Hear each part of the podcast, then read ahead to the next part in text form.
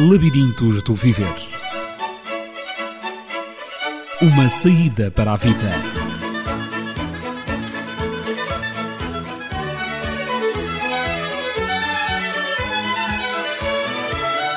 No labirinto da vida, quando você não encontrar a saída, não desista de a procurar.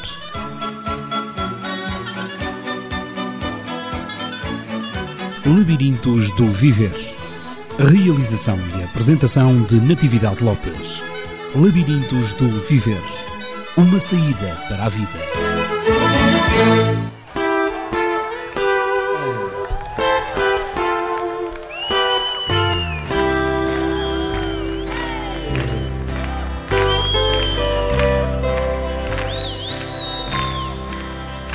Trago a fisga do bolso de trás na pasta o caderno dos deveres.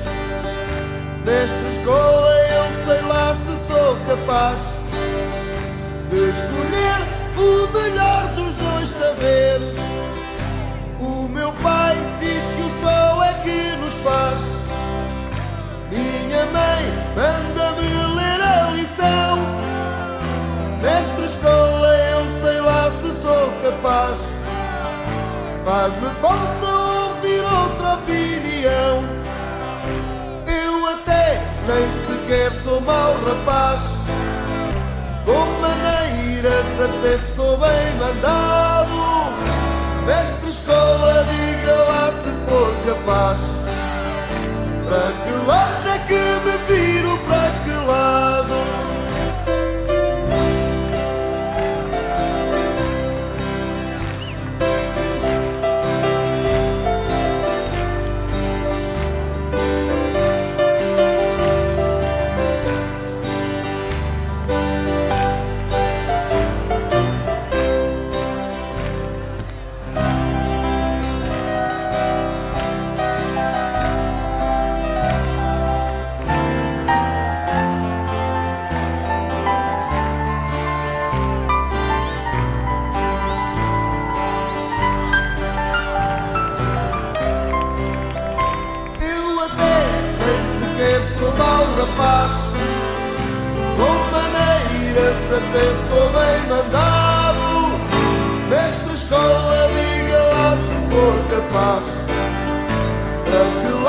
que me viro, para que lado. Trago a fisga no bolso de trás.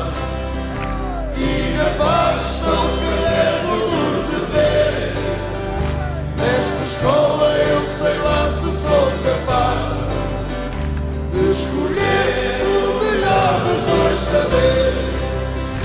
Trago a fisga no bolso de trás. E na pasta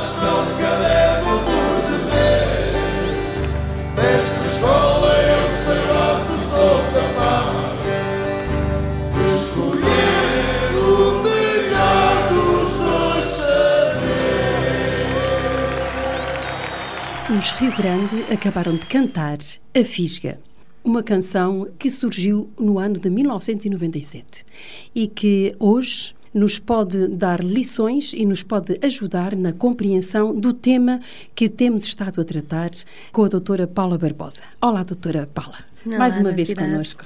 Então, bem disposta? Com certeza. Com certeza que desenvolveu a sua psicomotricidade durante esta semana que estivemos separadas. Sem dúvida. coisas. O brincar deve estar sempre presente na vida das pessoas e muitas das vezes deixamos o brincar apenas para a infância e não também para os adultos, o que é uma coisa completamente errada. Também, Uhum. como adultos, podemos ir brincando.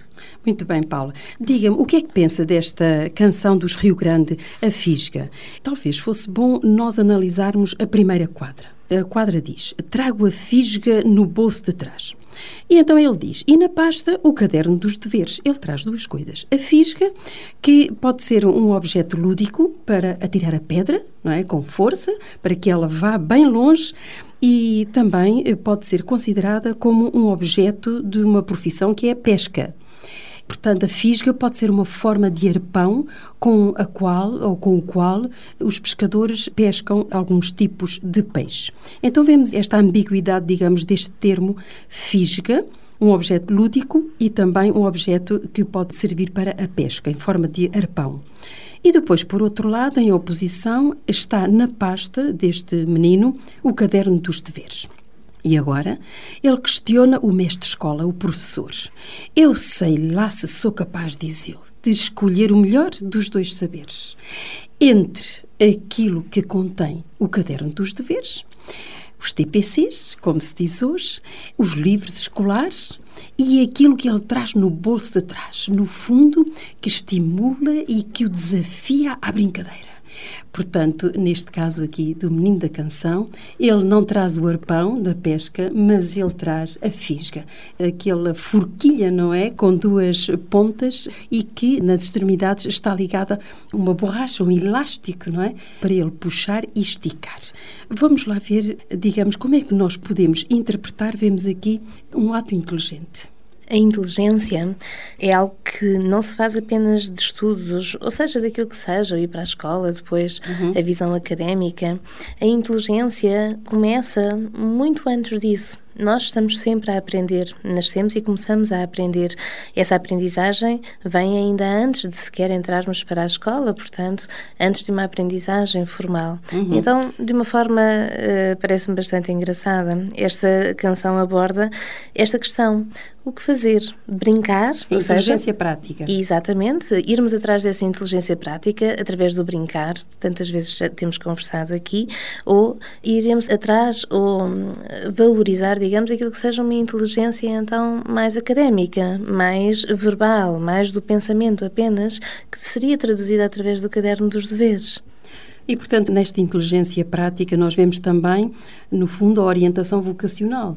Quando o aluno começa a aprender eh, nas suas aprendizagens mais básicas, como seja a leitura, a escrita, a interpretação do texto, portanto, a matemática, tudo aquilo que ele necessita, esses instrumentos eh, que vão construir o seu saber, o seu conhecimento, e são instrumentos precisamente ao nível da inteligência, eles depois querem também saber e brincam muito quando são pequenos às profissões. Querem saber o que vão fazer na vida, portanto, qual a orientação vocacional que lhes vai ser hum, dada. E, por vezes, nas suas brincadeiras simbólicas, eles brincam ao faz de conta e brincam àquilo que eles gostariam de ser no futuro. Vemos aqui o aspecto lúdico relacionado também com o aspecto mental. E assim vemos que nas esferas do desenvolvimento humano, na sua globalidade, vemos sempre em simultâneo interagirem os vários tipos de desenvolvimento. O psicomotor, é, portanto, o corpo, a função do corpo, a função da mente, depois também a função da afetividade. Como é que nós vamos conciliar, digamos assim, estes vários tipos de inteligência? A inteligência prática, a teórica, a afetiva. Porque ele pergunta, e nós, como professores, e a Paula, como psicóloga clínica, que faz orientação vocacional, também. Uhum. Como é que nós podemos conciliar e desenvolver, contribuir para um desenvolvimento harmonioso, no fundo, destas esferas do desenvolvimento humano global? Ou seja, entre o brincar, o estudar, o brincar dentro de casa, o brincar na rua, qual o valor de tudo isto para o desenvolvimento da inteligência e o desenvolvimento cognitivo? É importante que se faça uma compreensão de que a inteligência está em desenvolvimento assim que nascemos. Estamos a aprender, estamos a ser inteligentes, estamos a construir algo, algo para a nossa personalidade.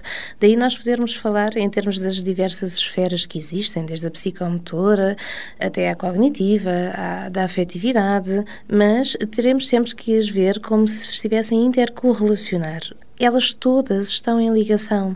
Uma para se desenvolver, de certa forma, depende também daquilo que seja o desenvolvimento da outra. Se assim não acontecer, haverão consequências e, com certeza, a pessoa terá limitações num, numa esfera qualquer, ou numa profissão, ou numa aprendizagem, no que quer que seja. Então, todas são importantes. Desenvolvê-las em simultâneo é importante todas terão que desenvolver-se para que então consigamos chegar a uma adultez que seja mais plena e mais harmoniosa e também com as suas capacidades o mais desenvolvidas possíveis.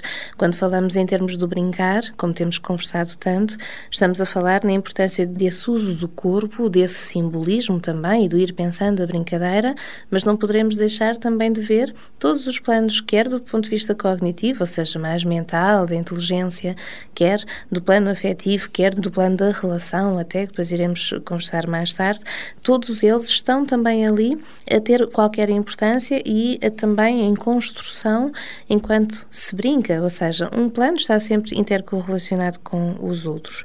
Nós temos aqui uma questão importante que será a questão de que inteligência nós devemos sobrevalorizar, ou que será esta inteligência? Está, uma contida, está contida nesta última... Uh, o melhor dos dois saberes. O melhor, exatamente. Portanto, eu quero saber, não é?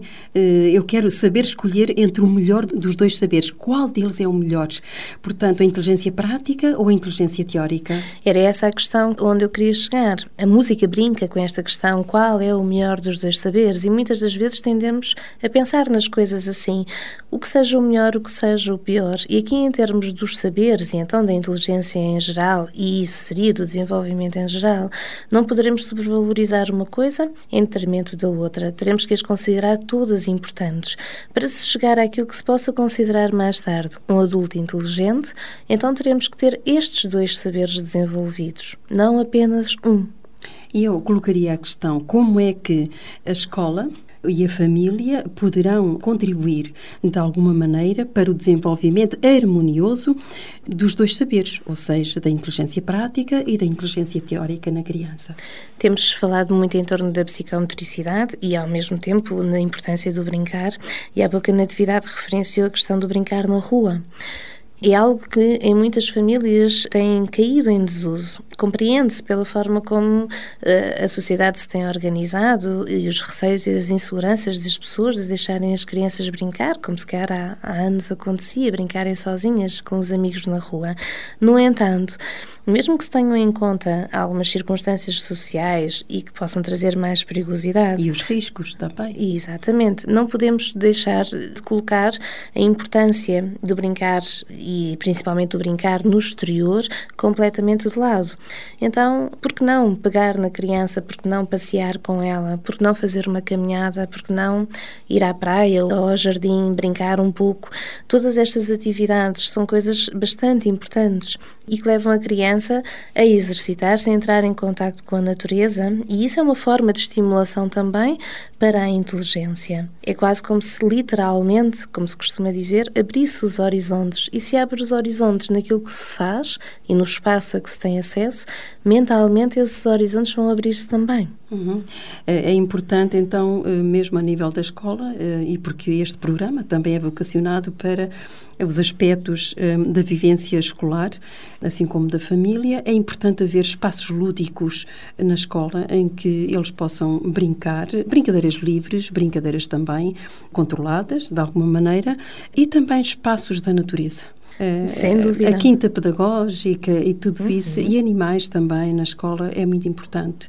Mesmo se a escola não tem, que se façam visitas de estudo, sobretudo eh, às quintas pedagógicas, temos a quinta pedagógica dos Olivais, uhum. um, por exemplo, um, temos também a Serra de Sintra, aqui com todas as suas belezas naturais, tantos espaços que nós podemos providenciar aos nossos filhos, às nossas crianças, junto da praia, ver tudo aquilo aquilo, contactar a natureza, mexer na terra, na areia, na água, aproximar-se dos animais, dos pássaros, dos pombos, e há tantos. Uhum. Deixa-me dizer uma coisa que por vezes surge nas inquietudes dos pais.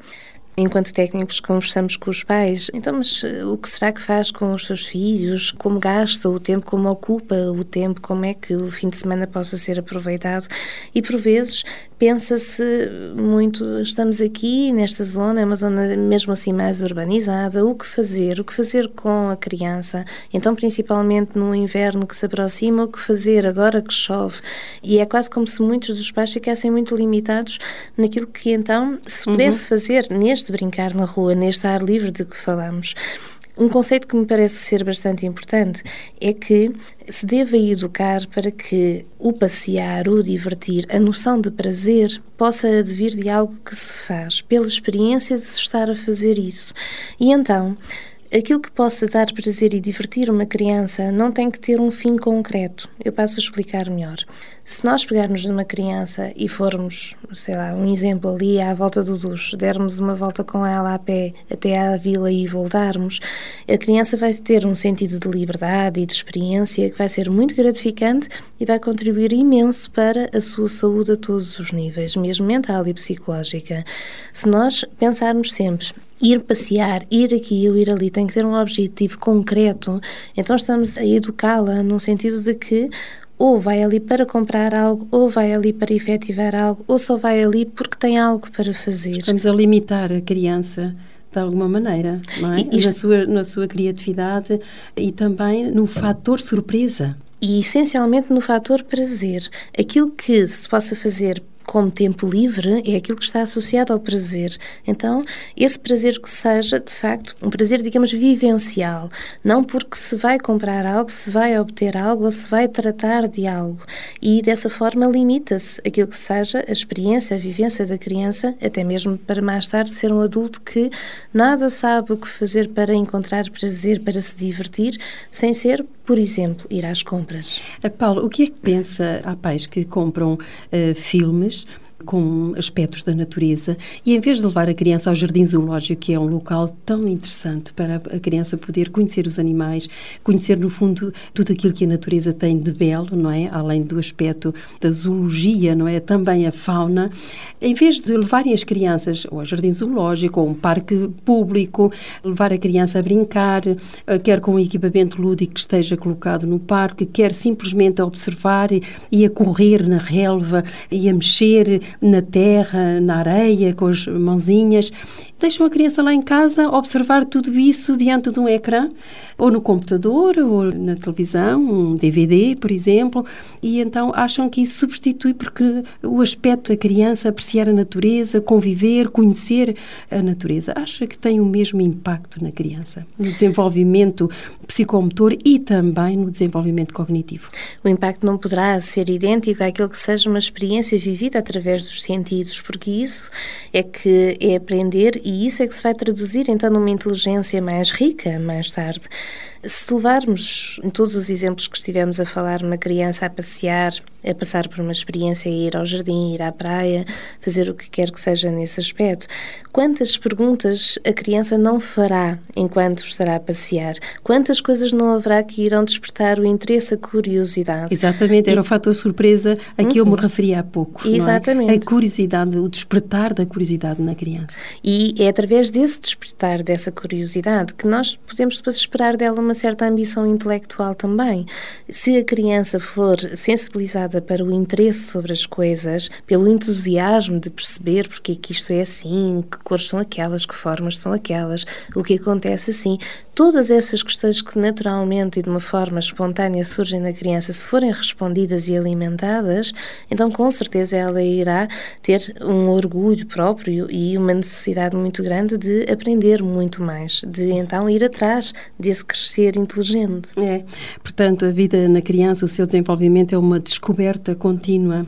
A Paula fez-me lembrar, quando falou nos sentidos, fez-me lembrar de uma frase de Aristóteles muito interessante, que diz o seguinte: não há nada na nossa inteligência que não tenha passado pelos sentidos. Qual é a importância desta frase no desenvolvimento da inteligência, Paula? Relaciona-se, uh, no fundo, com tudo o que estivemos agora a conversar.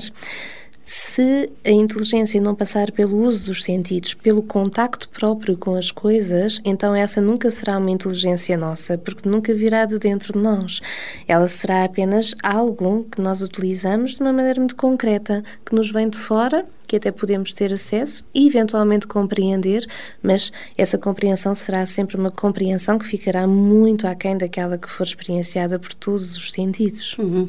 Estamos a falar no brincar na rua, estamos a falar no brincar no exterior, mas também existem famílias que hum, têm animais em casa animais que acham que podem desenvolver de alguma maneira os vários mundos da criança, quer o mundo afetivo, como o seu mundo cognitivo. Qual a importância da criança ter, interagir, cuidar de um animal eh, doméstico, um animal que tem lá em casa, um cão, um gatinho, enfim, qualquer animal doméstico? Para o, o desenvolvimento infantil, nós temos sempre que estimular a relação com o que está fora de nós. Então, com o meio ambiente, com as pessoas, e nisto, nesse sentido, os animais têm uma importância também bastante grande. Se tivermos um animal, vamos ter que cuidar dele, vamos ter que muitas das vezes, por exemplo, levantar-nos mais cedo para ir levá-lo à rua ou para fazer qualquer coisa. Isso dá-nos uma certa noção de que temos que nos descentrar um bocadinho de nós para dar um bocadinho ao outro, acudir à necessidade que o outro tenha, então, das coisas. E isso é um primeiro princípio também muito importante para aquilo que seja depois um desenvolvimento na esfera social, uhum. na empatia para com as outras pessoas. Muito bem. Portanto, vemos que eh, já encontramos, creio, a resposta que está contida na questão, precisamente, da última quadra, que diz que eu sei lá se sou capaz de escolher o melhor dos dois saberes. Então, nenhum saber é melhor do que o outro são igualmente importantes, quer a inteligência prática, quer o aspecto prático da vida, o aspecto lúdico, que tem a ver, portanto, com as funções do corpo e também da mente, quer o aspecto teórico. Portanto, tem que, segundo a, minha compreensão daquilo que a Paula explicou, portanto, temos que conjugar os dois aspectos, quer o aspecto prático, quer o aspecto teórico. Antes de começarmos a aprender de uma forma então mais académica, ou seja, através da escola, temos que ter começado a aprender muito antes disso. Uhum. Tem que haver uma base para essa aprendizagem, ou essa aprendizagem exclusivamente intelectual não acontecerá. Que é a psicomotricidade. Isso, exatamente. Isso é uma mensagem muito importante que devemos compreender. Então, agora passamos para a segunda quadra e é precisamente, vem uma outra questão no último verso da segunda quadra que diz Faz-me falta ouvir outra opinião, diz o, o rapaz da canção que o Tim canta. Ora bem, então ele diz que o meu pai diz que é o sol que nos faz. A minha mãe valoriza mais o aspecto intelectual, manda-me ler a lição e acha que eu devo estudar. Enquanto que o meu pai acha que eu devo fazer alguma coisa, não é? Andar ao sol, enrijar precisamente com o sol em cima do meu corpo. Portanto, daqui também a fisga, a utilidade da fisga como sendo um instrumento de trabalho, não é? De uhum. pesca. E eu sei lá, mestre escola, eu sei lá se sou capaz de fazer ou uma coisa ou outra, de estudar, de ter uma vida mais intelectual, mais académica, ou de ter realmente uma vida mais vocacionada para uma profissão braçal, uma profissão em que eu utilizo o meu corpo. E então falta-me ouvir outra opinião. Quem é que vai responder? Quem é que vai colaborar? Digamos aqui qual o papel do professor, qual o papel da escola, qual o papel dos pais em ajudar o filho a optar, a fazer escolhas, ter inclinação ou para uma vida mais intelectual, portanto desenvolvendo mais o aspecto cognitivo, ou para uma vida mais no aspecto do desenvolvimento de uma profissão. O professor pode ter um, um papel muito importante no tal ajudar a pensar. Quer-se que a criança vá brincando, que vá interiorizando, quer-se que a criança entre na escola, que vá aprendendo, mas é importante que a criança, enquanto faz tudo isto, vá pensando e vá encontrando aquilo que são os seus referenciais próprios, sua própria opinião, os seus próprios interesses, se perceba que as suas aptidões desenvolveram-se mais em que sentido. E neste sentido, um professor pode ajudar então a pensar aquilo que vá mais ao encontro da criança, possa ser, digamos, este adulto orientador daquilo que seja uma confusão entre um modelo de um pai, um modelo de uma mãe, mais uma vez reforçando que nenhum nem outro estarão errados, mas com certeza que nos processos de identificação e enquanto a criança se desenvolve, haja uma certa confusão. Deve-me parecer mais ou escolher mais a minha mãe ou o meu pai? Um tem uma profissão por vezes mais profissionalizante, mais prática e outro se calhar uma profissão mais intelectual mais académica. Então, nestes casos, o que fazer? Qual dos dois eu devo usar para o meu modelo? E alguém que esteja de fora, então, neste caso, por exemplo, um professor, pode ajudar a pensar estas questões. E ajudará também, quer da parte dos pais, quer da parte dos professores, como referiu, observar os interesses da criança, para poder ajudar a criança, de facto, a ter uma orientação da sua vocação, aquilo que realmente ela se sente mais capaz de fazer e observando de facto os interesses da criança, creio que é fundamental. Nós não temos já muito tempo para falarmos muito mais, Paula. Haveria muito a dizer, mas teremos outros programas para desenvolver este aspecto, o desenvolvimento cognitivo. Falámos em dois programas, dois, três programas sobre o desenvolvimento psicomotor, por que não também falar em mais programas abordando outros aspectos, também à medida que os nossos ouvintes colocam as suas questões. E por isso eu teria uma última questão, então que está baseada no terceiro verso, então que diz: Eu até nem sequer sou mau rapaz. Com maneiras até sou bem mandado. Mestre escola, diga lá se for capaz. Para que lado é que me viro? Para que lado? Eu acho aqui que ele autoavalia-se, este rapaz, este menino, autoavalia-se. Ele acha que não é mau. Aqui entramos, creio eu, no aspecto ético da existência humana, porque, como seres humanos, nós somos éticos e temos uma consciência moral. E, portanto, ele acha que até é bem mandado. Se ele for mandado com maneiras, ele faz aqui apelo a que, de facto, há que saber lidar com a criança para lhe mandar, ou seja, para lhe pedir que ele faça qualquer coisa ou para o orientar. Portanto, há que ensiná-lo a fazer escolhas, como a Paulo referiu há pouco. Nessa orientação, há que fazê-lo, creio, de um certo modo, de uma certa maneira, porque ele diz que é bem mandado, ele vai obedecer, ele vai reconhecer que os adultos terão alguma razão, quer da parte dos pais, quer da parte da escola, mas se isso for feito com maneiras, então ele vai lá ao sítio. Se pegarmos no exemplo que estávamos a dar há pouco, se temos, eh, por exemplo, em termos eh, da profissão ou dos estudos, referenciais tão distintos entre um pai e uma mãe, Parece-me que este uh, verso esteja no sentido de que se eu seguir o meu caminho, se eu seguir um caminho igual a um ou igual ao outro ou diferente de ambos, que então eu não seja só censurado por isso, que eu não seja considerado um mau rapaz apenas porque tenho uma escolha individual, porque é nessa escolha individual, nesse encontrar o que seja importante para si próprio, no respeito por si próprio, que o princípio da ética vai começar, para que depois então essa criança venha a ter mais tarde a consciência de que tenha que respeitar os outros e até. Porque ele foi respeitado nas suas escolhas. Também. E até o sentir o quanto será importante respeitar os outros, porque ele próprio já o experienciou, ou seja, não pensou, não lhe foi dito, sentiu com todos os sentidos.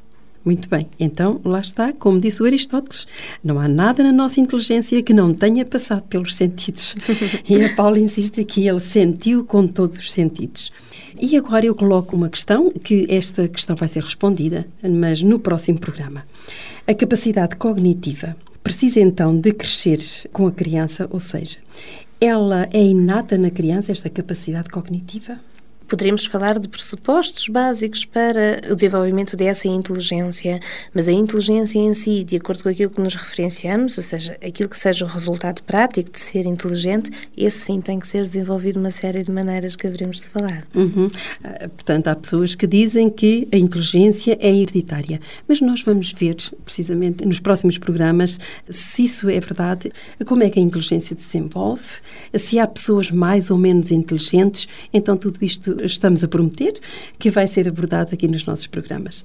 Um, a doutora Paula Barbosa, foi um prazer tê-la na nossa companhia. Prazer eu sei, eu sei, muito obrigada. Eu sei que tem outras atividades, porque é diretora do Centro de Psicologia e Formação Dialógicos e, e com certeza que hum, ali atende pais e crianças que têm as suas questões, questões também da natureza que estivemos a tratar neste programa, quer da orientação vocacional, quer também questões relacionadas com o desenvolvimento da criança, se está a ser ou não adequado de acordo com a idade da criança.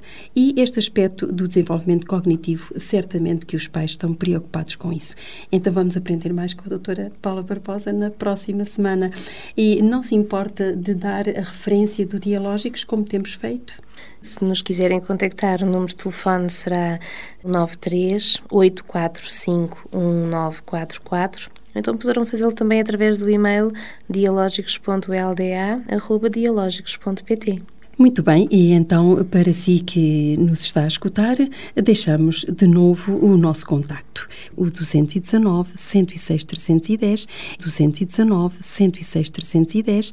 Então, aproveite esta semana que nos separa para sair para a natureza e aprender com a natureza com o seu filho. Tenha uma semana muito feliz e muito alegre. Labirintos do Viver. Uma saída para a vida.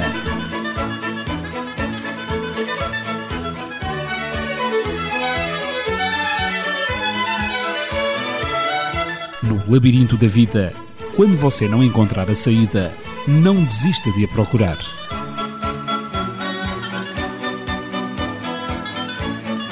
Labirintos do Viver. Realização e apresentação de Natividade Lopes. Labirintos do Viver. Uma saída para a vida.